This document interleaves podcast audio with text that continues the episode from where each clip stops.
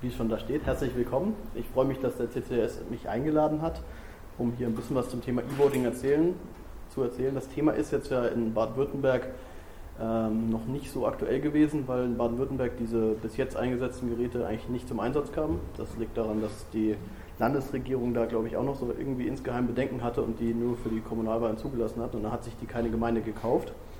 Aber ich denke, die Berichterstattung wird ja auch so in Informatiker- und CCC-affinen Kreisen schon irgendwie angekommen sein, dass da was war. Und ähm, da ich jetzt nicht wusste, was ich so an Wissen voraussetzen kann, werde ich erstmal einen kurzen Überblick geben. Also ähm, wir reden mal so ein bisschen, was bis jetzt war. Dann gehen wir halt auf diese Geräte genauer ein, die es bis jetzt gab. Diese NEDAPs, also die bis jetzt eingesetzten Computer. Dann reden wir natürlich über den Gang nach Karlsruhe von Ulrich Wiesner und seinem Vater also den beiden Klägern, was dann Karlsruhe dazu gesagt hat zu diesen Geräten. Und dann reden wir auch noch natürlich über die Zukunft. Und ich denke, wenn ich dann so insgesamt den Einstieg gegeben habe, können wir auch gerne noch eine fruchtbare Diskussion machen, dass irgendwie ihr mir Fragen stellt, weil also was euch interessiert, ich kann das halt nicht alles in einen Vortrag reinpacken, das Themenfeld ist sehr groß, aber ich hoffe, ich kann dann auch noch auf die weiteren Fragen erschöpfend Antwort geben. Ja, steigen wir gleich mal ein. Ähm, bei E-Voting ist es so, also dass ähm, die Frage ist, was ist die Motivation, warum man überhaupt sowas anschaffen will. Es ist eigentlich, wenn man jetzt mit diesen ganzen Wahlleitern und mit den äh, Kommunalabgeordneten ähm, in Stadtparlamenten mal telefoniert, dann geht es halt auf relativ wenige Punkte zurück. Ähm, Wahlen sind sonntags in Deutschland. Das hat traditionelle Gründe. Und ähm, das Auszählen der Stimmen ist gefordert, dass das im unmittelbaren Anschluss an die Wahlhandlung stattfindet. Das heißt, das Auszählen ist sonntags abends. Das ist ähm, bei einer Wahl, wo ich irgendwie zeitmäßig eine Woche lang zählen muss, nicht das Problem, aber ähm, weil da kann ich es eh nicht zeitlich unmittelbar daran anschließen. Aber wenn ich jetzt eine normale Wahl habe und die Auszählung dauert sechs Stunden, dann ist es halt bis nachts um, also bis Mitternacht. Und das äh, sonntags bis Mitternacht zählen mag halt jetzt erstmal keiner. Da kam man halt schon relativ schnell auf die Idee, dass ähm, man so eine simple Aufgabe wie Zählen kann ja eigentlich eine Maschine machen. Also Additionsmaschinen gibt es, keine Ahnung, seit Sumerern, das ist ja schon länger her. Und das wurde dann so schon um die Jahrhundertwende angegangen, das Problem. Also schon mit diesen Holleritenmaschinen, von was jetzt IBM ist. Und ähm, da gab es auch in Deutschland welche. Die sahen dann so aus zum Beispiel. Ähm, das ist eigentlich ein sehr kompakter, sehr, sehr schwerer Kasten. Das wiegt irgendwie 65 Kilo. Ähm, besteht im Prinzip daraus, dass ich da meine, also ich habe halt die Wahlvorschläge, das ist jetzt hier von 2002 eine Wahl, Bürgermeisterwahl in Oberzhausen, ähm, also die wurden durchaus noch eingesetzt. Und der Bürger, also wenn das Zählwerk innen drin freigeschaltet ist durch den Bediensteten, zieht der Bürger im Prinzip sehr fest, sehr schwer an so einem dieser Dinge, zieht raus und dann taucht hier oben in einem Sichtfenster auf, Sie haben gewählt. Und also auf der Rückseite sind einfach ähm, die Zählwerke und die zeigen halt an, wenn man die Abdeckung öffnet, wie viele Stimmen, Vorschlag 1, Vorschlag 2 und so weiter. Das ist auch noch doppelt vorhanden. Das heißt, dass man mechanische Fehler da ausschließen kann, haben die zwei Zählwerke pro Ding eingebaut. Das heißt, die müssten natürlich übereinstimmen. Die haben aber diverse Probleme. Also das sieht man ja hier schon, dass die ähm, sehr, also nochmal kurz die Vorteile, das ähm, ist natürlich relativ einfach überschaubar.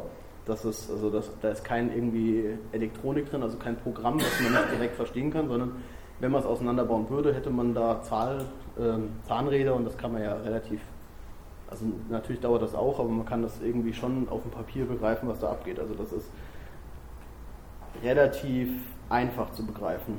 Klar, sofort das Ergebnis ablesbar, das war ja die Motivation, warum man sowas anschafft und sie sind auch stromunabhängig. Das ist also im Vergleich zu Wahlcomputern natürlich ein Vorteil. Ja, aber die Nachteile sind halt schon, dass das Ding schweineschwer ist. Also das kann man alleine nicht tragen, aus Arbeitsschutzbestimmungen schon allein nicht.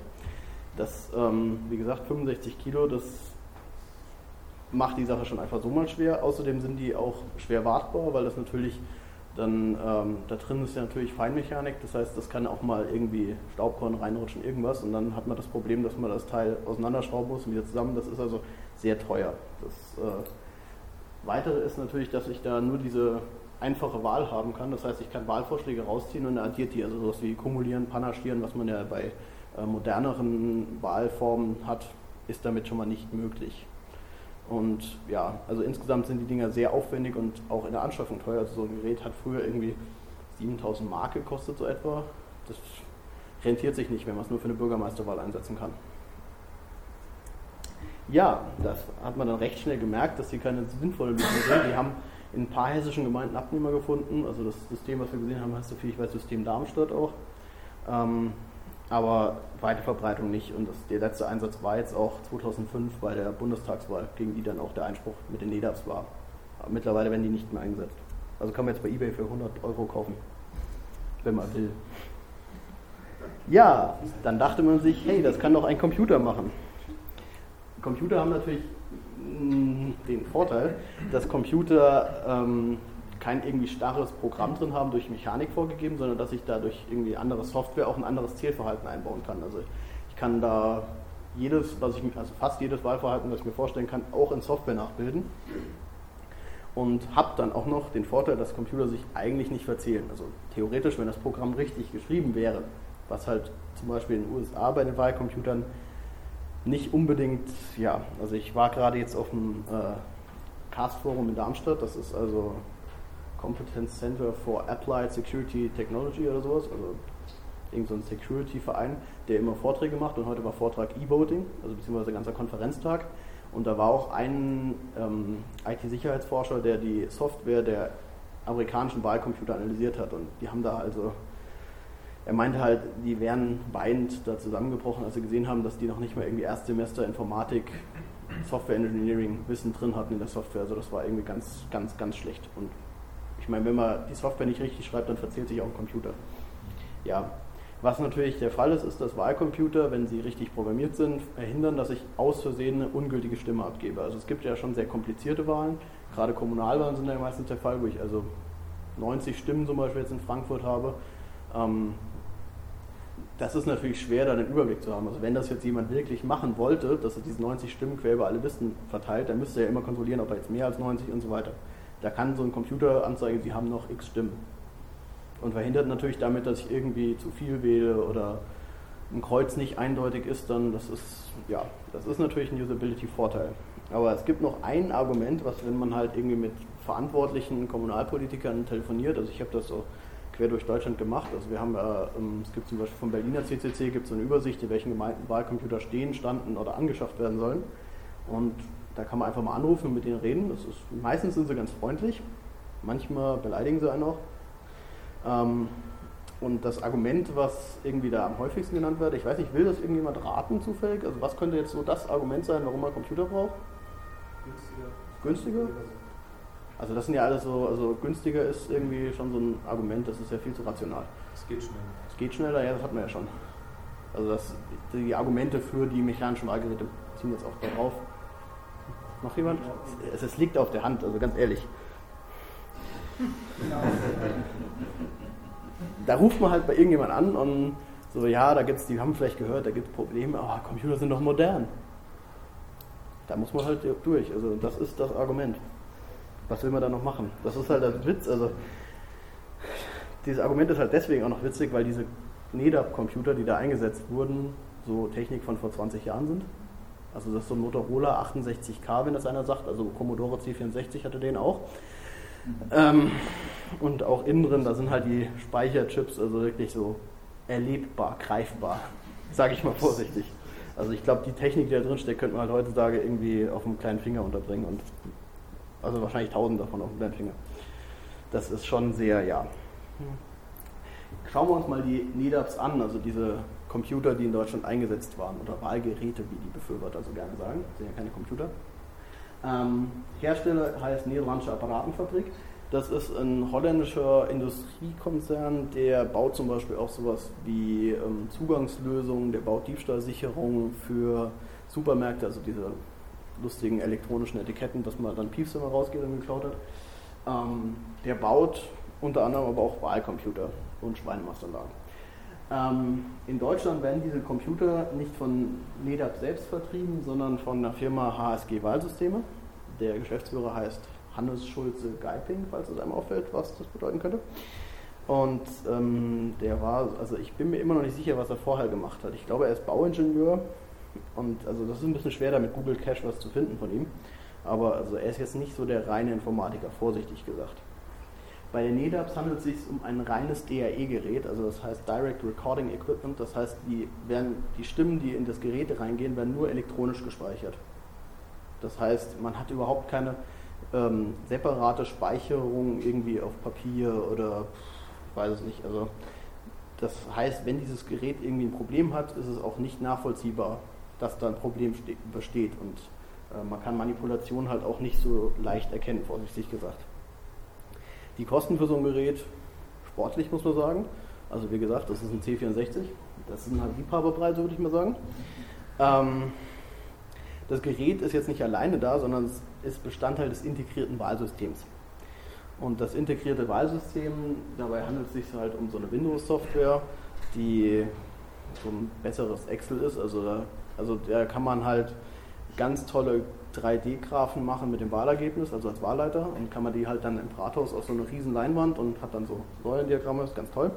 Und äh, natürlich ist da auch das Programmiermodul drin, also mit dem man diese NEDAPs programmiert. Also da sind ähm, Speicherbausteine drin und auf diesen Speicherbausteinen wird dann der Wahltyp natürlich festgehalten, wird festgehalten, welche Parteien zur Wahl stehen und so weiter und auch wie viele Stimmen. Muss ja alles eingegeben werden. Wie gesagt, die sind ja Software programmierbar. Das wird alles über dieses integrierte Wahlsystem mehr oder weniger gemacht. Das integrierte Wahlsystem kann man auch ohne diese NEDAPs verwenden, also einfach nur zur Ergebnisdarstellung und Ergebnisermittlung und Stimmzetteldruck. Das geht also alles damit. Das ist so eine, es gibt verschiedene ähm, Hersteller in diesem Kommunalbereich, die halt so Softwarelösungen für bestimmte Verwaltungsaufgaben anbieten. Und gerade im Wahlbereich gibt es ja auch verschiedene. Also es gibt, wenn man nachher auch noch dazu kommen, bei anderen Systemen, da gibt es verschiedene Softwarelösungen, die einem einfach, also diese Stimmzettel drucken, das macht natürlich keiner mit Word irgendwie, also klar. Ja, zum ersten Mal wurden die in Deutschland eingesetzt bei der Europaparlamentswahl 1999. Also das ist jetzt kein Problem, was seit gestern erst besteht. Ähm, das ist also schon etwas länger da. Ja, hier haben wir so einen lustigen Koffer. So sieht der also im geschlossenen Zustand aus.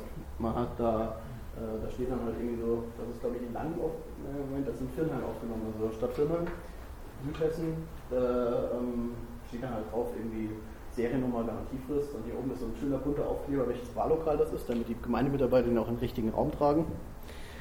Ist aber jetzt noch nicht so spektakulär, wiegt aber irgendwie 15 Kilo. Aufgebaut hat man das dann so, also äh, man sieht ja hier noch den Deckel von dem Ding. An der Seite sind so schöne Wahlkabinenaufsteller mehr oder weniger. Und das ist das Gerät. Also das Gerät hat hier vorne ein Tastenfeld mit einfach einer Tastenmatrix und auf diese Tastenmatrix wird dann so ein DIN A2-Zettel draufgelegt mit den entsprechenden Wahlvorschlägen. Wenn jetzt der Wähler an das Gerät geht, schaltet der ähm, Wahlleiter, also nachdem er den Wähler halt geprüft hat, ob er wählen darf und den Wählerverzeichnis abgehakt hat, schaltet der Wahlleiter das Gerät frei, dass er eine Stimme annimmt, dann geht der Wähler hin, äh, wählt halt Erst- und Zweitstimme. In dem Fall ist jetzt noch eine Bürgermeisterwahl dabei oder Landratswahl, was glaube ich, bin mir jetzt nicht sicher. Ähm, das heißt, er wählt halt Erststimme, Zweitstimme für Landtagswahl war das, Landtagswahl Hessen 2008. Und dann in dem Fall jetzt was. Ich glaube, es war Landratswahl, wählt dann noch seine Landratswahl und muss danach dann noch auf diesen lustigen Stimmabgabe-Button drücken. Es gab halt auch den Fall, also da haben öfters mal dann Wähler vergessen, den zu drücken. Wählen also erste Stimme, zweite Stimme Landratswahl und gehen wieder weg. Dann war die Stimme aber nicht abgegeben. Das ist also von der Usability her noch nicht so ganz so optimal. Ähm, dieser grüne Button ist auch nochmal hier unten ähm, ausgeführt für Behinderte, weil die da irgendwie nicht hochkommen. Wobei sie aber auch schon, also wenn sie wirklich jetzt etwas kleiner geraten sind, haben sie echt auch schon Probleme, da oben hinzukommen. Aber im Prinzip hat dieser Computer halt neben dem Usability-Problem, dass man vergessen kann, die Stimme wirklich abzugeben, was ja bei einer Wahl fast nebensächlich ist, dass man das vergisst, ähm, hat er auch noch ein paar andere Probleme. Also er hat natürlich ein sehr fixes Feld, also den kann man nicht irgendwie vergrößern oder sowas. Das heißt, wenn ich eine Kommunalwahl habe, wie in Frankfurt, wo also, ich weiß es nicht, 600 Kandidaten oder sowas antreten, die um 90 Sitze balgen sich, da ist das schon voll. Vorsichtig gesagt. Und es gab halt den Fall in Brandenburg 2008 bei einer Kommunalwahl, dass das Ding halt so voll war, aber sie unbedingt diese Computer einsetzen wollten. Und dann haben sie noch ein ganz tolles Upgrade dafür gekauft, Lupen. Sie haben dann Lupen da dran gehängt, mit denen man halt diese Wahlvorschläge, die irgendwie in zwei Punkten da standen, noch lesen kann das ist natürlich so eine Sache. Also, die haben also neben diesen ganzen anderen Problemen, haben die halt auch einfach so offensichtliche Schwachsinn damit gebaut. Naja, und jetzt kommen wir mal zum Hauptproblem. Das ist das, was da hinten rauskommt am Ende einer Wahl. Mehr nicht. Also ich habe einen Supermarktausdruck, Hermus-Ausdruck, wo halt draufsteht, wer was gewählt hat, wie die Stimmen sich verteilen. Und das war's. Ich habe also, der Wähler bekommt keine irgendwie Quittung, was er gewählt hat. Das dürfte man ja eh nicht im deutschen Recht, dass irgendwie eine Quittung mitgenommen werden kann, weil erpressbar sonst, sonst würde ja jemand sagen, du wählst jetzt Partei XY, kriegst dafür halt nicht den Kopf weggeblasen. Deswegen darf man ihm keine Quittung mitgeben, aber es gibt halt auch nichts, was irgendwie in der Urne verschwindet, sondern es gibt am Ende des Wahltages nur diesen Zettel. Auf dem Zettel stehen dann halt alle Stimmen drauf, ist dann halt auch länger. Also hier oben sieht man jetzt nochmal, da sind glaube ich dann die Direktkandidaten, da steht dann noch ein bisschen mehr. Hier oben sind dann die Zweitstimmen, die Parteien. Ja, das ist also das, was man von einem DRE-Gerät so bekommt. Das ist natürlich ähm, ein ziemlich großes Problem, weil niemand kann verifizieren, ob das, was da drauf steht, überhaupt mit dem Wählerwillen übereinstimmt. Also das, wie gesagt, diese Computertechnik ist jetzt nicht so modern, hochintegriert mit Sicherheit und irgendwas, sondern es ist ähm, wie auf dem Niveau von vor 20 Jahren oder so. Das heißt, man kann da irgendwie Speicherbausteine en gros rausnehmen mit der Hand und neue reinkleben und so weiter. Und man könnte auch, dadurch, dass halt diese ganzen Strukturen so groß sind, könnte man halt auch in diesem Computer noch einen anderen Computer reinbauen, der halt irgendwie ganz komplexe Muster macht oder irgendwas. Das Einzige, was halt noch verifizierbar ist hier, ist, dass ähm, die Anzahl der Wähler, die dieser Zettel, also da steht natürlich auch Gesamtzahl der Stimmen, und die sollte natürlich mit dem Wählerverzeichnis übereinstimmen. Aber das, also das, zu, also das einzuhalten, wenn ich jetzt eine Fälschung mache, ist ja also mehr als trivial. Das ist halt schon ein großer Scherz. Naja, aber die Gemeinden schwören drauf. Schwörten drauf. Ja. Gut, da haben wir jetzt ja schon ganz viel drüber gesprochen. Also es ist halt einfach eine Blackbox. Ich habe da kein irgendwie, ich kann da nicht reingucken während der Wahl als Wähler. Ich habe keine Möglichkeit zu erkennen, ob das Ding manipuliert ist, was da steht. Auch Wahlleiter, die äh, das Ding morgens auspacken, haben da keine Möglichkeit. Also es gibt zwar eine Prüfsumme, aber diese Prüfsumme kommt halt auch aus dem Gerät. Also ich meine, die haben halt eine Prüfsumme, die ist für jedes Gerät gleich. Die steht auf der sogenannten Baugleichheitserklärung. Und dann drucken sie halt noch eine Prüfsumme von dem Gerät aus und dann gucken sie, ob die gleich ist. Also noch nicht mal das machen sie. Ich meine, der durchschnittliche Wahlleiter ist halt, also ich möchte jetzt keine irgendwie Altersdiskriminierung machen, aber ich meine, der ist halt 60, vielleicht mittlerer Dienst in der Kommune. Also Computer ist jetzt, hat er vielleicht im Hobbyraum, aber also eine Prüfsumme ist ja schon ein Konzept aus der Informatik, was nicht unbedingt direkt leicht eingängig ist, wenn man keine Ahnung davon hat. Und die sollten halt die Prüfsumme prüfen und das war halt schon zu viel verlangt. Ganz unabhängig davon, dass das halt eh ein Witz ist, eine Prüfsumme aus dem Gerät, was kompromittiert, also wo ich auf Kompromittierheit prüfen will, zu haben. Naja, aber gut. Die PTP fand das ganz sicher. Ja, ähm, und wie gesagt, das Wichtigste ist halt, also als Wähler habe ich halt überhaupt keine Möglichkeit. Ich meine, gibt weder im Vorfeld noch irgendwie danach irgendeine Möglichkeit, das Ding zu verifizieren, weil das ist definiert sicher. Ja. Außerdem sind die Dinge halt teuer. Ähm, diese ganze Manipulationsgeschichte haben die dann versucht zu umgehen, indem sie behauptet haben, also manipulieren machen ja eh nur Böses, ist verboten. Deswegen macht das keiner. Das ist übrigens genau das gleiche Argument, was wir jetzt irgendwie gestern in Österreich gebracht haben. Warum da keiner die Internetwahl fälscht? Ist ja verboten. Ähm, das ist halt das Niveau, mit dem man da argumentieren muss. Also ich finde das ja auch immer, da macht man sich irgendwie einen Kopf und findet da irgendwie ganz viele Argumente gegen die Dinger und dann kommen sie mit, ja, das ist doch verboten. Muss man halt durch. Ähm, aber auf jeden Fall diese Manipulierbarkeit wollten sie halt entgegnen, indem sie die Geräte in sogenannten geschützten Umgebungen gelagert haben. Also geschützte Umgebungen muss man sich jetzt nicht wie Alcatraz vorstellen, sondern irgendwie, also die sollten halt immer nur von zwei Leuten gleichzeitig transportiert werden oder so war halt ein großer Scherz. Also wir haben ja großflächig Landtagswahlen beobachtet in Hessen und da halt, gab es halt Fälle, wo irgendwie die Wahlcomputer an die Wahlbeobachter rausgegeben wurden und wo die Wahlcomputer in Gebäude gestellt wurden und dann sind erstmal alle Kaffee trinken gegangen und so Zeug. War ich auch selbst dabei. Also ist, dann sagt man halt geschützte Umgebung, ja klar. Ja, das fanden dann auch Leute außerhalb des CCCs, also im Speziellen Ulrich Wiesner und sein Vater, ähm, etwas problematisch, diese Geräte. Also Ulrich Wiesner ist ähm, arbeitet, glaube ich, in der, also er macht Sicherheitsforschung für Banken, also Sicherheitsanalysen, das heißt, er hat auch schon Ahnung und ähm, hat sich dann irgendwie mal, da er in Hessen ist, hat er sich mit diesen Geräten eingesetzt, also Hessen waren die groß, groß verbreitet und hat dann gegen die Bundestagswahl 2005, wo also zwei Millionen Leute mit diesen Geräten gewählt haben, Wahleinspruch eingelegt. Weil die Erlaubnis diese Geräte einzusetzen, folgt direkt aus der Bundeswahlgeräteverordnung. Ganz spannender Begriff. Und ähm, die kann man, also gegen eine Verordnung kann man nicht einfach irgendwie vor das Bundesverfassungsgericht gehen, das ist halt nur eine Verordnung. Deswegen hat er aber gegen die Wahl, die halt aufgrund dieser Verordnung durchgeführt wurde, dann Wahleinspruch eingelegt beim Bundestag am 6.11.05, hat da lange Schriftsätze geschrieben und so weiter.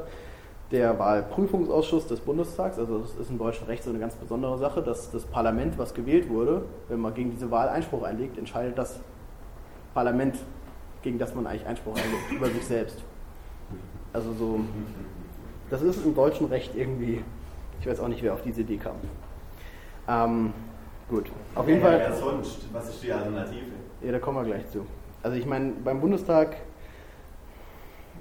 ich meine, es hat halt, also es bringt denen ja nichts, wenn sie ablehnen, werden wir gleich sehen, aber also der 6.11. hat auf jeden Fall Wahlanspruch eingelegt, dann äh, haben die natürlich ein Jahr lang, also die haben halt eigentlich, ein, sind die zur beschleunigten Bearbeitung angewiesen. Dann haben sie halt nach einem Jahr gesagt, unbegründet und haben gesagt, abgewiesen. Also beziehungsweise sie haben, das läuft so, der Wahlprüfungsausschuss macht dann eine Beschlussempfehlung an den Bundestag, die wird natürlich angenommen. Also das ist eigentlich bei jedem Ausschuss so, dass die machen Beschlussvorlagen und die gehen dann meistens direkt durch. Ja, war offensichtlich unbegründet der Wahleinspruch. Also der hat natürlich da ganz fundiert alles Mögliche reingeschrieben. Und ähm, da kam dann noch was dazu. Der Hack, also der Niederpack. Vielleicht ähm, hat das ja jemand mitgekriegt, dass diese Geräte, wie gesagt, Niederlandse Apparatefabrik, also holländischer Hersteller oder niederländischer Hersteller, und die sind in den holländischen Wahllokalen zu 90 Prozent gewesen. Also die hatten echt viele Wahlcomputer. Die haben eigentlich ihr ganzes Land damit gewählt. Vielleicht liegt das, äh, also kann man da direkt die Fußballergebnisse auch ableiten, dass sie die Dinge hatten, aber gut. Ähm, auf jeden Fall hat sich dann in Holland diese Wir vertrauen dem Computers Need Initiative gegründet. Ähm, und die haben dann von so einer Gemeinde irgendwie sich drei Geräte ausgeliehen. Also in Deutschland ist das natürlich unmöglich, weil gesicherte Umgebung und so. Mhm.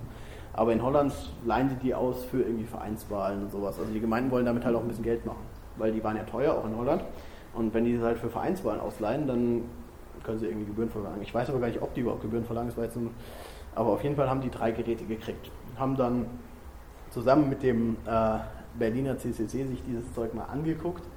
Und das war halt auch so eine Sicherheitsanalyse, wo man weinend steht und sagt, es gibt so lange schon Informatikvorlesungen die Leute kriegen es noch nicht mehr hin. Also so Sachen wie das halt irgendwie das Administratorpasswort geheim ist, das ist halt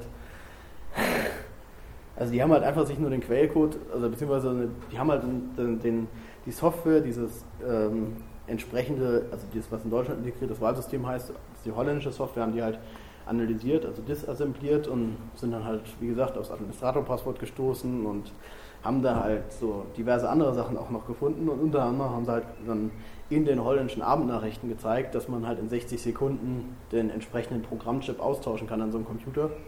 Ähm, damit es halt völlig anders zählt. Also die haben noch ein paar andere Sachen gefunden, wie zum Beispiel ähm, dieses Gerät, also da müsste ich jetzt noch mal ein bisschen weiter zurück, aber ähm, dieses Display wird halt im Textmodus angesteuert. Das heißt, wenn das normalen ASCII-Code zeigt, ist es, ähm, also das ist der normale, aber damit das Ding Umlaute anzeigen kann, muss es in erweiterten Modus schalten. Und wenn man halt da irgendwie mit dem Radio schon neben dran steht, hört man schon dieses Umschalten. Und die haben halt dann so ein TomTom umprogrammiert, haben sich vorhin, also kennt man, vielleicht kennt jemand dieses Video, steht halt oben irgendwie im ersten Stock so ein Wahlcomputer, auf dem einer wählen soll. Und die stehen halt irgendwie unten auf der Straße mit so einem TomTom, mit einer kleinen Antenne und sehen halt genau, was gewählt wird. Einfach weil es da halt eine Partei mit Umlaut gibt und äh, wenn jemand diese wählt, dann springt halt auf dem TomTom schön der Zeiger um, was jetzt gewählt wird. Und das hat dem Ding halt ziemlich das Genick gebrochen. Also da fanden die Holländer das auch nicht mehr so spannend. Also ähm, ja, so, das hat aber natürlich auch Einfluss jetzt auf das deutsche Verfahren genommen. Also das war im äh, November 06, das heißt, ähm, es ging da jetzt nicht mehr rein in diesen, äh, also in den, vom Bundestag in das Ding, die haben es abgewiesen. Aber nachdem halt der Wahleinspruch abgewiesen wurde vom Bundestag, kann man dagegen, gegen diese Abweisung, vor das Bundesverfassungsgericht gehen. Also wenn ich zum Beispiel gegen eine Landtagswahl Einspruch einlege und die wird abgewiesen, gehe ich halt, also in Hessen würde ich halt jetzt vor den Staatsgerichtshof gehen. Ich weiß jetzt ehrlich gesagt, obwohl ich Baden-Württemberger bin, ich weiß gar nicht, wie unser höchstes Verfassungsgericht heißt. Ähm, auf jeden Fall, das geht halt dann an das entsprechende Gericht. Beim Bundestag geht es halt direkt ans Bundesverfassungsgericht. Was natürlich sehr vorteilhaft ist, weil wenn das Bundesverfassungsgericht ein Urteil fällt, dann hat das ja auch gesetzbindende Wirkung. Das heißt, wenn man jetzt irgendwie vom Amtsgericht gegen den Kommunalwahl klagt, dann interessiert das eigentlich keinen, aber so war das natürlich dann gleich mal schön. Ja, das Bundesverfassungsgericht hat dann sich informiert, hat halt unter anderem vom CCC, aber auch von der Physikalisch-Technischen Bundesanstalt und Innenministerium äh, Stellungnahmen angefordert. Also CCC, klar, wegen dem Hack. Also da war halt schon dann so, dass ähm, die Kritik an den Geräten hat sich so unter dem CCC gesammelt. Die Physikalisch-Technische Bundesanstalt deswegen, weil die Physikalisch-Technische Bundesanstalt, auch wenn der Name es jetzt nicht so vermuten lässt, ähm, die Geräte erstmalig zugelassen hat. Also die haben die im Auftrag des Bundesinnenministeriums geprüft. Und wenn man sich jetzt die Geschichte anguckt, dass das ja früher waren das mechanische Wahlgeräte und diese mechanischen Wahlgeräte kommen im Prinzip aus der Spielautomatentechnik. Also diesen bunten Dingern, die blinken. Das war so der Vorgänger von den Wahlmaschinen, diesen mechanischen und daher kommt es, dass die Physikalisch-Technische Bundesanstalt dafür zuständig war. Also das Ding äh, zu prüfen das sieht man dann auch, wenn man sich diese ganzen Sachen durchliest, dass die halt, sage ich mal, von so ähm, IT-Sicherheit nicht unbedingt die Ahnung haben, also auch so Angriffsszenarien und Angriffsvektoren gegen Software. Ja. Aber natürlich durften die dann auch was dazu sagen. Bundesinnenministerium als Verordnungsgeber, also die, die sozusagen diese Bundeswahlgeräteverordnung erlassen haben, wurde auch nochmal dazu befragt. Und dann kam halt was, was die Sache schon etwas größer aufgehängt hat. Es gibt halt verschiedene Möglichkeiten vom Bundesverfassungsgericht, also die können einfach einen Beschluss fassen die können ähm, ein Urteil fassen und die können aber auch äh, eine mündliche Verhandlung anberufen. Wenn sie also ein Thema haben, wo sie sich von der mündlichen Verhandlung noch erhebliche Informationen äh, erhoffen, dann berufen sie halt eine mündliche Verhandlung ein. Das passiert nicht so oft in Karlsruhe, also das ist sehr selten. Ist aber, wenn man mal hin will, so einer der spannenderen Termine in Karlsruhe. Also zur Urteilsverkündung würde ich nicht hingehen, aber mündliche Verhandlungen sind sehr spannend. Das war dann auch sehr interessant, weil also hm, ich weiß nicht, wer jetzt hier schon mal so vom Amtsgericht einen Richter erlebt hat. Also die haben halt, sag ich mal, ihren Dienst von 8 bis 14 Uhr, wenn man Glück hat. Und danach ist ihnen eigentlich alles egal. Und auch so in der Verhandlung arbeiten die sich jetzt meistens nicht so tierisch in ein Thema ein. Vom Bundesverfassungsgericht ist das ein bisschen was anderes. Also ich meine, die sind ja jetzt auch nicht mehr 20, sondern zum Glück etwas älter und haben schon ein bisschen Erfahrung. Aber die haben sich da massiv eingearbeitet und die haben da richtig, richtig gute Fragen gestellt. Also da stand dann halt auch der hessische Landeswahlleiter und ähm, der wurde halt gefragt, also es ist ja, also es ist ja möglich, dass die Geräte manipuliert werden können. Das ist ja jetzt, hat noch nicht mehr der Hersteller abgestritten. So. Und der hessische Landeswahlleiter hat gesagt, so eine Manipulation würde auch natürlich auffallen. Wir haben ja Statistiken, also von der letzten Wahl zum Beispiel, und können gucken, also es wäre jetzt unwahrscheinlich, wenn 100% äh, NPD oder Linke, egal, also das würde auffallen. Und dann hat ihn der Richter halt so ein bisschen unglaublich angeguckt und meinte so, ja, aber ich meine jetzt, in, also es war halt gerade Landtagswahl Hessen äh, aktuell, und er gefragt, also da tritt er jetzt zum Beispiel die Linkspartei zum ersten Mal an. Da ist ja ganz logisch, dass keine Statistik irgendwie das vorhersagen kann, wie da das Ergebnis ist. Und da war er dann schon ein bisschen am Rudern.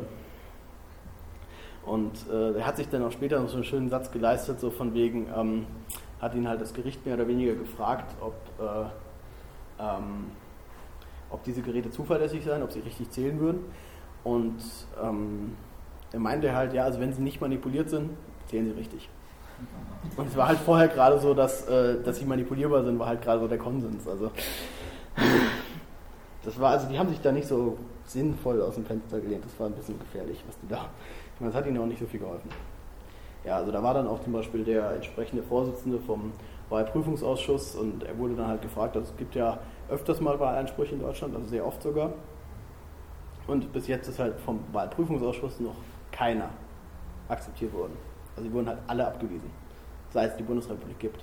Und dann halt das Gericht auch gefragt, warum die eigentlich diesen Wahlprüfungsausschuss haben wollen. Also, weil äh, ich meine, offensichtlich unbegründet als Antwort auf so einen Wahleinspruch zu schreiben, wenn der dann in Karlsruhe sogar eine mündliche Verhandlung kriegt, was also schon sehr hoch ist. Also sie haben sich halt, ich meine, hätten sie sich ein bisschen damit beschäftigt, wäre ja vielleicht alles anders ausgegangen, aber so war es halt, ja, ja, und es gab dann halt am 3. März dieses Jahres die Urteilsverkündung in Karlsruhe. War natürlich dann auch, also Karlsruhe hat schon noch diesen Medienwert, das heißt, da war dann halt auch Fernsehen da und so weiter. Ähm, ich habe auch mal das gleiche Hemd angezogen wie damals, was dann in der Tagesthemen war. Ja, und dieses Urteil ist halt schon relativ interessant. Also wir haben ja, ähm, es gibt ja in Deutschland fünf Wahlrechtsgrundsätze bis jetzt. Wer möchte mir sie aufzählen? allgemein frei, unabhängig, Ja. Geheim, Geheim und gleich. So, und jetzt haben wir einen sechsten. ähm, also hier haben wir nochmal schöne Aktenzeichen.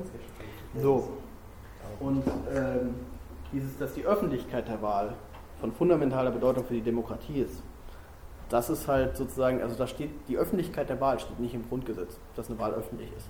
Sagt natürlich jetzt jeder von uns, klar sollte die öffentlich sein, aber das war so noch keine Regelung. Und das Bundesverfassungsgericht hat jetzt nochmal ins Grundgesetz reingeguckt und hat halt aus dem Demokratieprinzip und aus den bisherigen Wahlrechtsgrundsätzen hat das halt die Öffentlichkeit, das Öffentlichkeitsprinzip der Wahl als Verfassungsgrundsatz erhoben. Und damit haben wir jetzt sechs Wahlrechtsgrundsätze eigentlich. Das ist so das eine, weil das Problem bei den DINAPs ist ja, dass diese zum Beispiel die Ergebnisermittlung nicht öffentlich ist. Also das, was da hinten rauskommt, ist ja das Ergebnis. Wie das zustande kommt,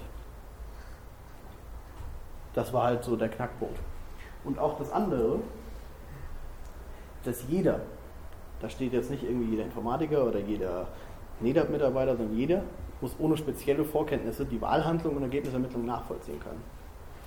Und das ist halt so die Hürde, wo man sagt, das wird spannend. Also da kommen wir gleich noch dazu. Es gibt halt da verschiedene elektronische Wahlsysteme und äh, ich bin mal gespannt, wie die das da reinkriegen wollen. Aber gut. Aber das ist halt, also, weil bei NEDAPS ist halt noch nicht mehr für Informatiker nachvollziehbar, aber die haben es noch viel höher gezielt. Und ähm, ein dritter Satz, dass die Stimmen, die in der Wahl gesammelt werden, nicht nur rein elektronisch gespeichert werden. Das ähm, heißt also mindestens, dass ich mal, es gibt also für diese NEDAP-Drucker, äh, für diese NEDAP-Systeme gibt es einen Drucker, der halt, wenn ich jetzt was wähle, druckt er das gleichzeitig noch aus. Ich sage, ja, das ist meine Wahl und dann fällt das in die Urne. Da habe ich halt noch den sogenannten Voter Verified Paper Trail. Das ist so die Mindestlösung. Aber noch nicht mal das war ja bis jetzt der Standard. Also NEDAP hat das System zwar und wollte das auch in Holland eingesetzt, nachdem auch in Holland halt diese Geräte verboten wurden am Anfang. Aber in Deutschland gab es das noch nicht. Das, machen sie, das bringen die Wahlcomputerhersteller erst dann an, wenn sozusagen irgendwie mal im Land das gefordert wird. Das ist sehr lustig. Also die haben das alle in der Hinterhand, diese Drucker, aber anschrauben tun sie es erst, wenn es irgendwie verfassungsrechtliche Erfordernisse dafür gibt, weil es macht halt alles diese Computer teurer. Und die, der einzige Grund, warum das halt noch irgendwie verkaufbar ist, ist, dass halt mal irgendwie eine, Geldeinsparung da sein könnte, also für die Wahlleiter. So eine Wahl kostet ja auch Geld. Ja, kommen wir mal zu den Folgen des Urteils. Das diesjährige Superwahl, ja, also wir haben jetzt hier so diverse Wählchen, ähm, merkt man ja vielleicht auch im Straßenbild ähm, ist ohne Wahlcomputer. Das äh, ist so eine Sache, weil die haben natürlich alle darauf gegeiert, dass dieses Jahr diese Wahlcomputer sich irgendwann ein bisschen rechnen. Also die haben die für Schweinegeld gekauft oder zum Teil geleast.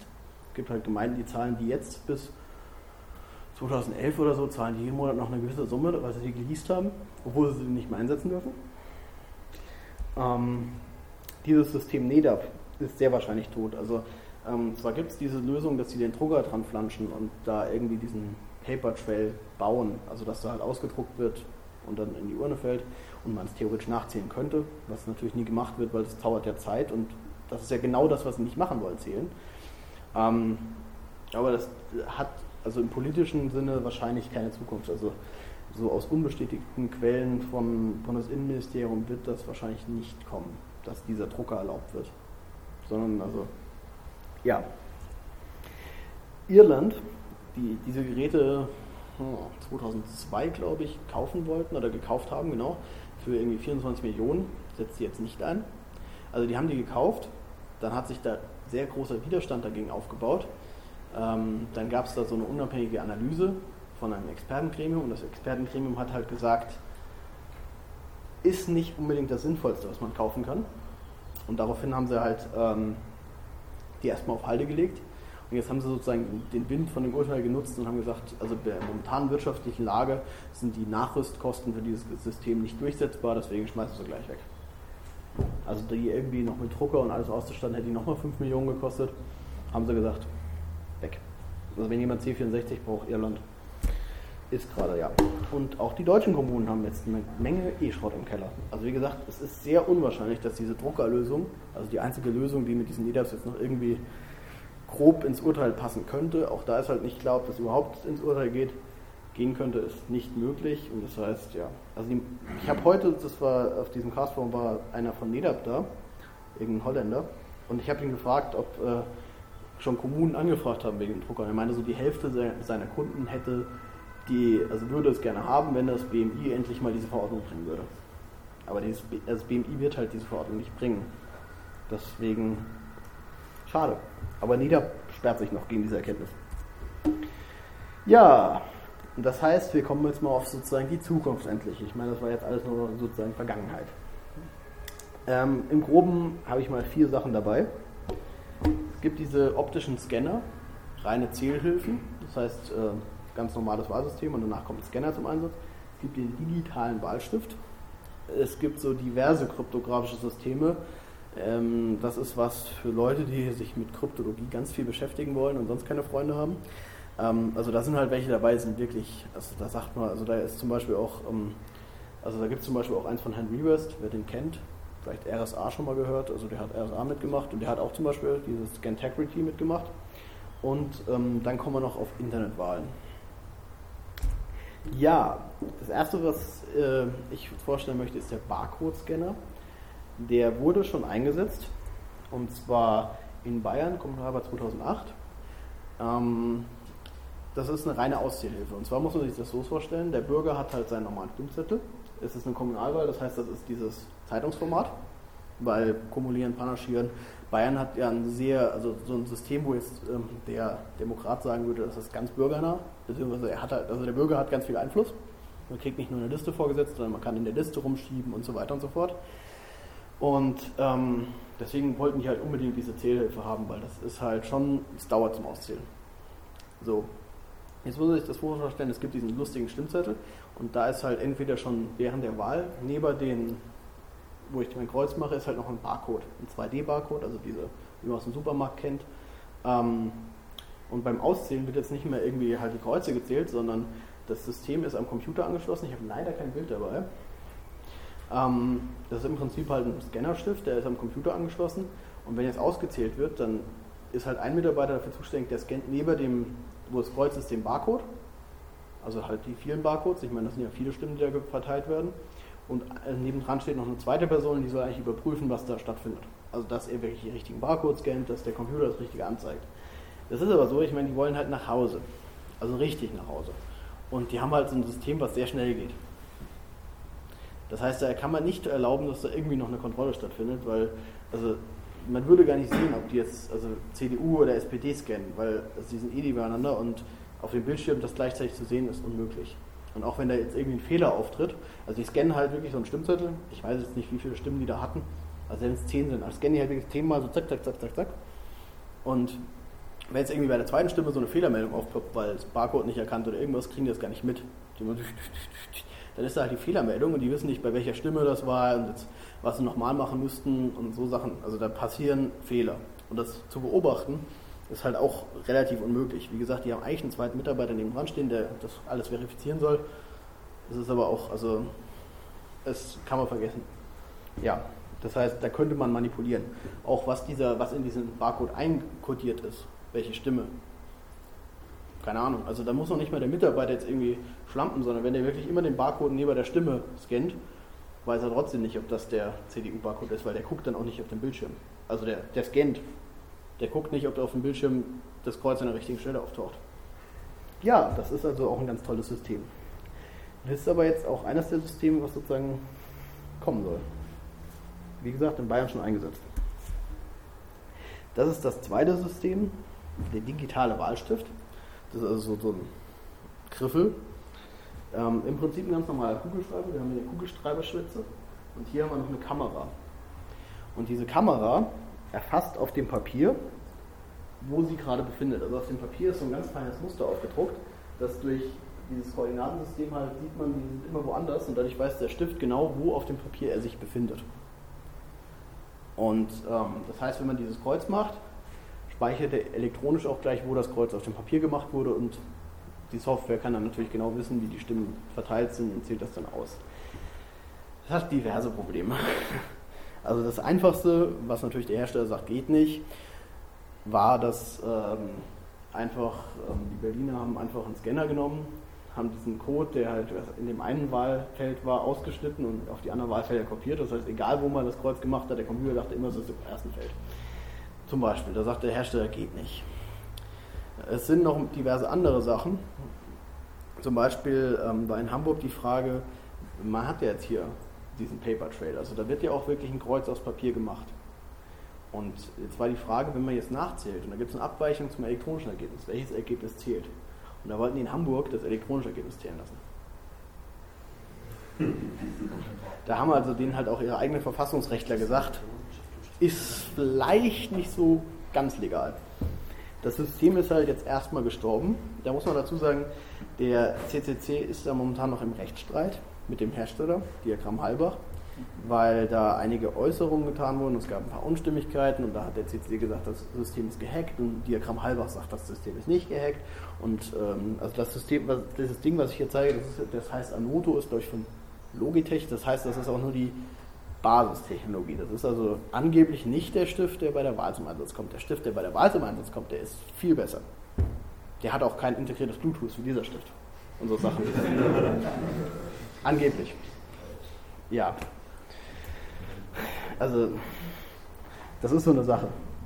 Theoretisch könnte man ja sagen, von mir aus macht das Kreuz mit was ihr wollt, ja.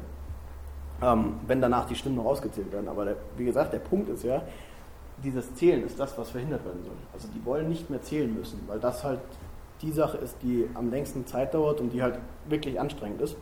Und daher, selbst wenn es dieses Paper Trail gibt, von dem System zum Beispiel, oder auch bei dem Barcode-Scanner von eben, da hat man ja auch ein Papier, wo ein Kreuz drauf ist, also wo der Wählerwille markiert ist.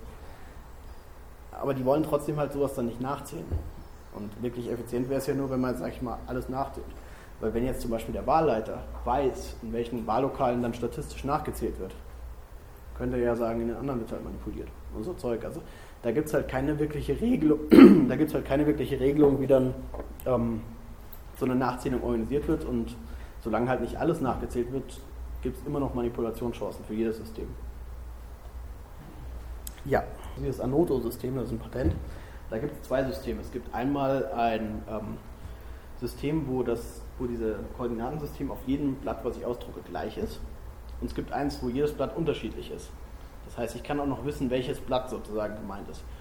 Und ähm, es ist nicht ganz sicher, welches der beiden Systeme Sie einsetzen wollten. Wenn Sie wirklich dieses System nehmen, wo sozusagen äh, erkennbar ist, welches Blatt und welcher Wähler sozusagen, also wo wirklich identifizierbar ist, dann ja, dann ist es wirklich ein Problem. Weil Sie haben halt, glaube ich, behauptet, dass Sie das nehmen, weil dann funktioniert dieser Papierhack nicht mehr, dass man das Kreuzchen rüber kopiert weil das ja dann auffallen würde. Aber wenn sie das wirklich nehmen würden, wäre es halt wieder, wäre das mit der Geheimheit der Stimme nicht mehr unbedingt gewährleistet. Aber das ist halt jetzt noch ein bisschen schweber. Also nachdem das in Hamburg dann nicht eingesetzt wurde zur Kommunalwahl, also Hamburg hat ein neues Kommunalwahlgesetz, ähnlich wie das bayerische eingeführt, also die haben dann auch so Wahlbücher gekriegt und nicht mehr einen Stimmzettel, also mit, weiß nicht wie viele Listen, unendlich viele Stimmen kommunieren, panaschieren. Und ähm, da haben sie es aber dann nicht eingesetzt. Und wie das jetzt in Zukunft wird mit dem System, weiß man nicht. Ja, kommen wir zu den kryptografischen Verfahren. Ähm, die werden halt so gerade in der wissenschaftlichen Community unglaublich gehypt, weil die, also so von wegen, die sind ja beweisbar sicher und so weiter. Ähm, also jetzt unabhängig von allem, was ich jetzt erzähle, ihr wisst ja noch, dass das mit dem äh, muss für jeden Verständnis und nachvollziehbar sein. Ne? Also ich hoffe, es ist ein bisschen, also ein bisschen informationstechnische Grundlage da, weil also ich habe mir jetzt Bingo-Voting rausgesucht, einfach weil es ein deutsches System ist und zweitens, weil das, sage ich mal, noch erklärbar ist. In Maßen. Ähm, ja, ähm, dazu muss man auch noch sagen, Bingo-Voting hat vier Tage vor der mündlichen Verhandlung in Karlsruhe den zweiten deutschen IT-Sicherheitspreis gekriegt. Also da wurden dann halt wirklich so Wahlsystem sicher und kriegt Sicherheitspreis und so. Also man könnte es natürlich für Zufall halten, aber also ganz realistisch betrachtet ist dieses System nicht so außergewöhnlich und nicht so modern und nicht so intelligent, dass man dafür einen Sicherheitspreis verleihen würde.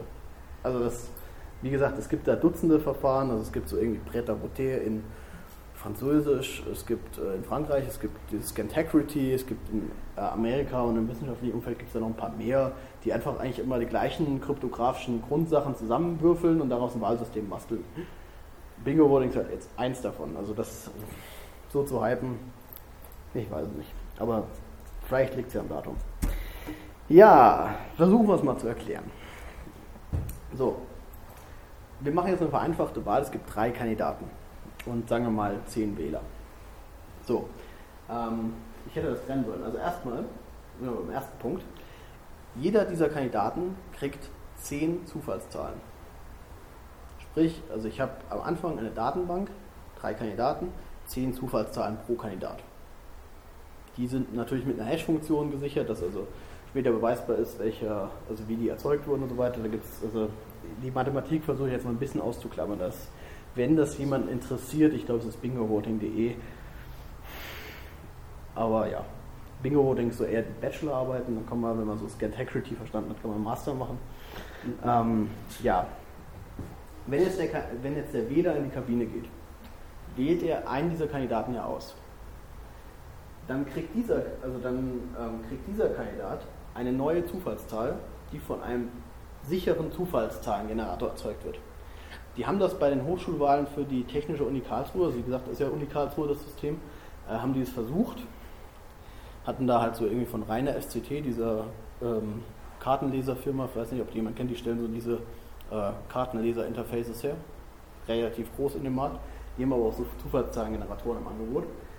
Ähm, dieser Zufallszahlengenerator erzeugt dann eine neue Zufallszahl oder Stimme für den Kandidat, der gewählt wurde. Auch sehr lustig, äh, in ihren ganzen Papern sagen die halt, also eigentlich will man da sowas wie eine Lottofee haben im Wahllokal. Ich warte immer noch auf die praktische Umsetzung, dass sie es mal wirklich aufbauen mit einem Lottofee, aber ähm, weil, weil im Prinzip ist ja so eine, also wenn da so ein toller Zufallszahlengenerator ist, weiß ja immer noch keiner, ob das wirklich Zufallszahlengenerator ist. Deswegen haben die halt irgendwie gesagt, um halt das Vertrauen zu stärken oder so, wollen sie wirklich dann eine Lottofee stehen haben. Ich bin gespannt, wenn sie das mal hinkriegen. So, jetzt druckt dieser, ähm, also wir haben jetzt ähm, diese neue Zufallszahl für den gewählten Kandidaten und der Computer druckt jetzt einen Beleg mit, wo also die drei Kandidaten draufstehen.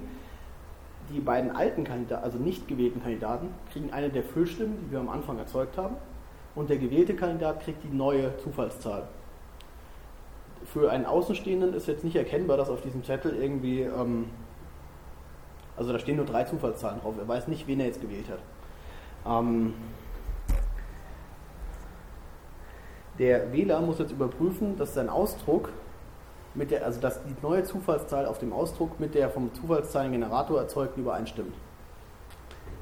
Und zwar für jede Stimme. Also wir haben jetzt ja ein sehr einfaches System mit drei Kandidaten, eine Stimme.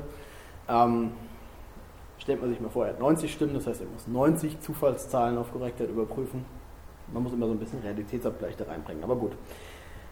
Im Prinzip nach der Wahl ist es dann ganz einfach. Wer am meisten Füllstimmen im Pool hat, für den wurden ja am meisten neue Zufallszahlen erzeugt, sprich am meisten Stimmen abgegeben. Das heißt, der ist der Gewinner. Ähm, und später kann der Wähler noch ähm, diese ganzen Belege, die da erzeugt werden, dann veröffentlicht. Steht ja, also man kann ja nicht rauslesen, sozusagen, wer was gestimmt hat, aber der Wähler kann halt dann genau nachprüfen, dass sozusagen sein Beleg dabei ist. Ja.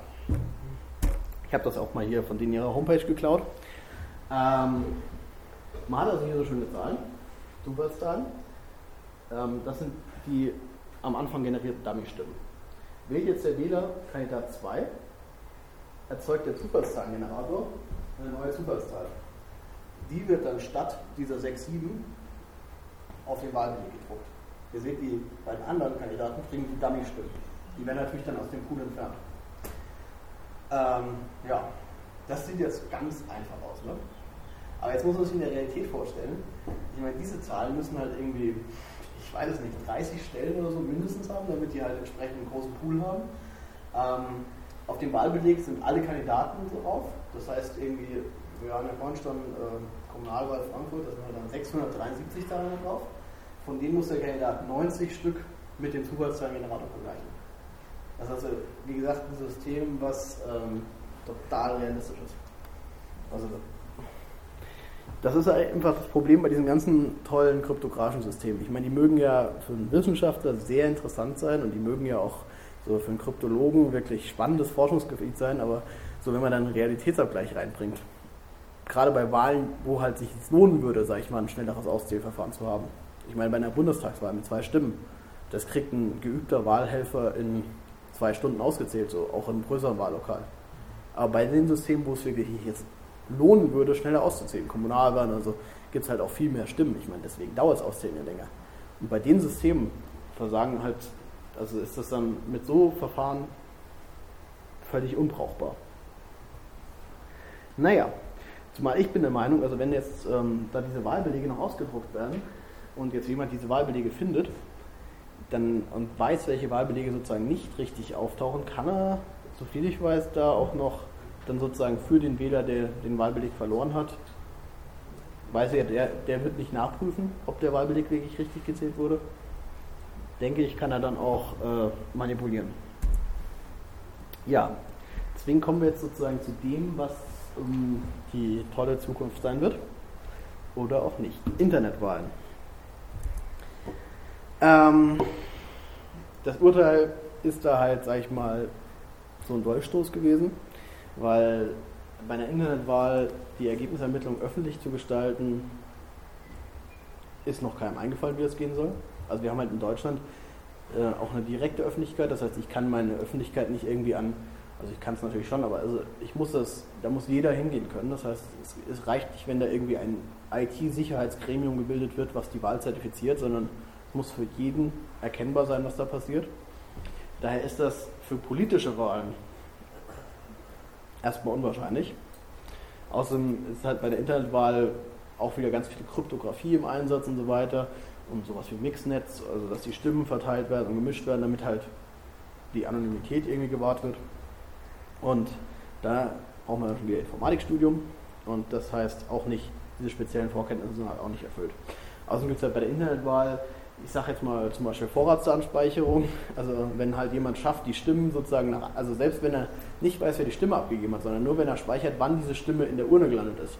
Also die Systeme sind meistens getrennt, die Stimmen gehen halt irgendwo in einen Point rein, werden dann verteilt und landen in der Urne. Aber selbst wenn ich nur speichere, wann die in der Urne landen, kann ich halt zum Beispiel in der Vorratsdatenspeicherung erkennen, wer wann auf meinen Server zugegriffen hat. Das sind also schon so Probleme, die die Politik da diesen Internetwahlen auch unbewusst in den Weg gelegt. Ja, aber es gibt natürlich viel, viel, viel, viel, viel, viel tollere Länder wie Österreich, die das jetzt gerade, ich durfte es mir vorhin anhören, ähm, für ihre Hochschulratswahlen einsetzen durften. Ähm, das ist, ähm, also ich, vorhin war halt auch jemand bei diesem Verkehrsforum, wo ich war, war halt zum Beispiel jemand vom Innenministerium Österreichs dabei, die haben das so ein bisschen erklärt, wie das gekommen ist. Ähm, Im Prinzip, also Österreich hat komplett andere Wahlgesetze als Deutschland. Also die haben zum Beispiel diese Öffentlichkeit der Wahl gibt es da nicht direkt, sondern es gibt nur sogenannte Wahlkommissionen und äh, Wahlzeugen. Diese Wahlzeugen, was bei uns Wahlbeobachter heißen würde, werden aber nur von den Parteien gestellt. Das heißt, man hat da zum Beispiel diese Anforderung, dass jeder die Wahl verstehen muss und so ist gar nicht. Also da gibt es halt dann nur bestimmte Leute, die die Wahl beobachten dürfen. Und wenn, also das sind halt andere Voraussetzungen. Und außerdem zum Beispiel Österreich hatte halt bis 2007 keine Briefwahl. Das heißt, für die ist äh, äh, das mit dem ganzen, also dass man von außerhalb des Wahllokals Stimmen abgeben darf, eh noch recht neu. Und dann haben sie, ähm, wollten sie, also in ihrem letzten Regierungsprogramm hatten sie als, als Plan E-Voting zu testen. Im aktuellen Regierungsprogramm. Aber irgendwie ist das dann beim Wissenschaftsministerium hängen geblieben und das Wissenschaftsministerium hat halt diese Hochschulwahlgesetze so geändert, dass die auch elektronisch stattfinden können. Ähm, das ist so eine Sache, wir werden es jetzt erleben, also die Wahl findet elektronisch von nächsten Montag bis nächsten Freitag statt. Die darauf anfolgende Woche ist dann die Papierwahl, also für Leute, die nicht elektronisch wählen. Und ähm, das wird bestimmt auch sehr lustig, zumal da, also da sind halt sehr spannende Sachen passiert, wie von wegen, natürlich dürfen Sie sich den Quellcode angucken, das war jetzt letzten Freitag, vier Stunden lang. Und Sie dürfen darüber auch nichts erzählen, also NDA unterschreiben. Das schafft jetzt, finde ich, nicht unbedingt Vertrauen, wenn man sowas reinbringen will, aber gut. Ähm, Internetwahlen ist aber was, also die Gesellschaft zur Informatik macht das seit 2002, glaube ich, Internetwahlen für den Vorstand. Kann man jetzt natürlich sagen, Internetwahlen im Verein, wen interessiert aber das ist halt so eine Sache. Also meiner Meinung nach müssen Vereinswahlen durchaus auch verfassungsrechtlichen Ansprüchen genügen. Also ich meine, äh, irgendwo, also die müssen ja schon irgendwo äh, also sich auf, also ähm, auf dem gleichen politischen Boden bewegen, sage ich mal, und man will also wenn man halt ein manipulatives, also ein System hat, was manipulierbar ist, dann weiß ich nicht, warum man sagt, für die Bundestagswahl nicht, aber für Einzelwahlen, wen interessiert es, wenn die manipuliert werden. Ja. Und das wird also noch eine spannende Sache. Wir haben es jetzt, also ich habe es gerade vorhin jetzt wieder gehört, dass sie das ähm, durchaus auch weitermachen wollten. Die vertrauenswürdige Firma T-Systems ist da auch hinten dran gewesen. Ähm, die wollten das sogenannte Wahldiensteanbietergesetz haben. Und zwar ist das so ein bisschen abgeleitet vom Signaturgesetz, wer das kennt. Also Signaturen sind ja so eine Sache. Bei einer Signatur gibt es eine Person, die sagt, diese Person ist vertrauenswürdig. Der Signaturdiensteanbieter. Und ähm, ich meine, das ist natürlich jetzt so ein bisschen auch so ein Vertrauensmodell. Also ich soll jemandem vertrauen, dass der jemand anders zertifiziert. Aber irgendwie muss man halt da auch einen Knoten finden, also einen Root finden, der halt irgendwie diese Vertrauenskette startet. Und bei diesem Wahldiensteanbieter wollten die es so ähnlich haben, dass der Staat also Firmen, die Systems natürlich, zertifiziert, dass die Wahlen durchführen dürfen für Aufsichtsratswahlen, für Betriebsratswahlen und so weiter. Und das heißt, ähm, wenn ich jetzt einen Verein habe oder wenn ich jetzt ein DAX-Unternehmen habe, rufe ich die System an, sage, ich hätte jetzt eine Betriebsratswahl, ich lade denen mein Wählerverzeichnis hoch, sage den Modus und die führen dann für mich die Wahl durch. Das war sozusagen den ihr Plan. Ähm, die sind aber jetzt nach diesem Urteil da auch nicht mehr so ganz so, also das ist noch etwas unbestätigt, aber T-Systems scheint sich auf den Markt zurückzuziehen, weil das äh, jetzt auch schon die, also die Forschung gibt es halt irgendwie seit 99 und da gibt es halt immer noch keine Marktchance für. Das heißt, irgendwann haben die auch kein Geld und keine Lust mehr, das weiterzutreiben. Und ja. Ähm, oh, schön. Das sind halt noch so ein paar andere Sachen, die bei Internetwahlen auftreten können. Stimmenkauf. In, ähm, ich habe da auch was Tolles dabei, fällt mir gerade In Österreich wähle ich halt, also in Österreich gibt es so eine genannte Bürgerkarte, das ist also eine Signaturkarte. Mit der authentifiziert sich der Wähler bei der Wahl. Und ähm, das heißt, wenn ich diese Signaturkarte irgendwie äh, kaufe, dann können Sie mal umgehen, das sind drei verschiedene Ich habe glaube ich noch mehr. Aber wenn ich die kaufe, kann ich natürlich für den Wähler wählen. Es gibt ja keine irgendwie Webcam, die jetzt überprüft, ob das wirklich der Richtige ist, der da vom Computer sitzt. Und ähm, klar, Erpressung, wenn also äh, es gibt einmal diese weiche Erpressung, Sozialerpressung, das ist auf der einen Karte auch ganz schön drauf. Ich gehe mal noch mal rum. Das sind aber nur drei verschiedene, also nicht wundern, wenn sich überholen. Können mal umgehen. Ähm, also wenn halt einfach sprichwörtlich der Vater hinter der Tochter steht und sagt, bist du dir auch wirklich sicher, was du da willst? Und es gibt aber natürlich auch die kriminelle Erpressung rein theoretisch, dass also eine Partei irgendwie äh, oder halt irgendein Wirtschaftsinteressent da Leute erpresst wirklich, indem sie, keine Ahnung, böse Sachen machen, damit halt die richtigen Stimmen abgegeben werden. Das ist halt im Wahllokal nicht möglich, also weil ich darf hinter diese Wahlkabine darf ich nur alleine gehen eigentlich, außer ich bin jetzt behindert und brauche Hilfe.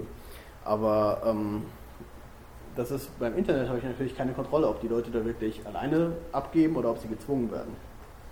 Und ähm, ein anderer Fall dieser sozialen Erpressung ist auch, wenn zum Beispiel jetzt eine Partei eine riesen Wahlparty schmeißen würde, sag ich mal, wo dann halt so ein Beamer steht mit hier dürfen Sie wählen und dann wirklich halt geguckt wird, was die Leute wählen.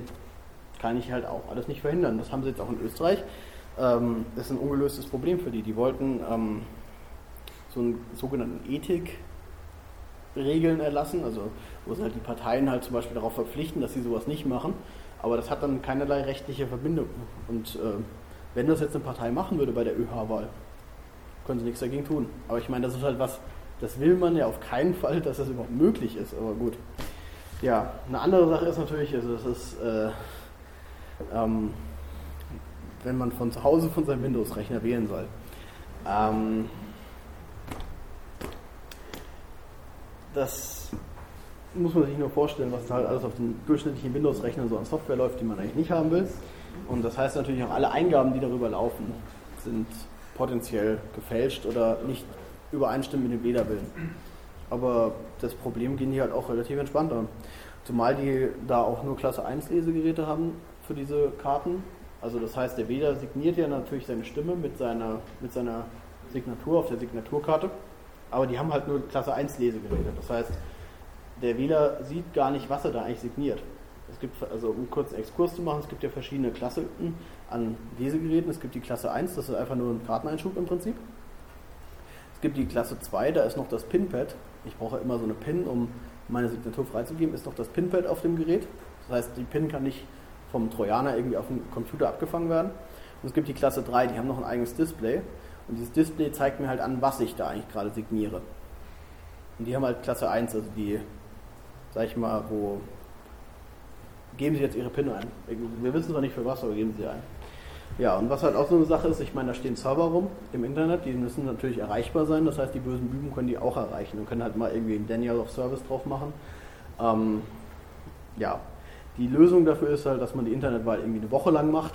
Eine Woche lang wird schon keiner einen DOS machen können. Es skaliert halt irgendwie ein bisschen bescheuert. Also wenn man eine Bundestagswahl irgendwie einen Monat machen muss. Ähm, ja. Gut. Ähm, kommen wir mal so ein bisschen zum Fazit von dem Vortrag. Natürlich gibt es danach noch eine kleine Diskussion.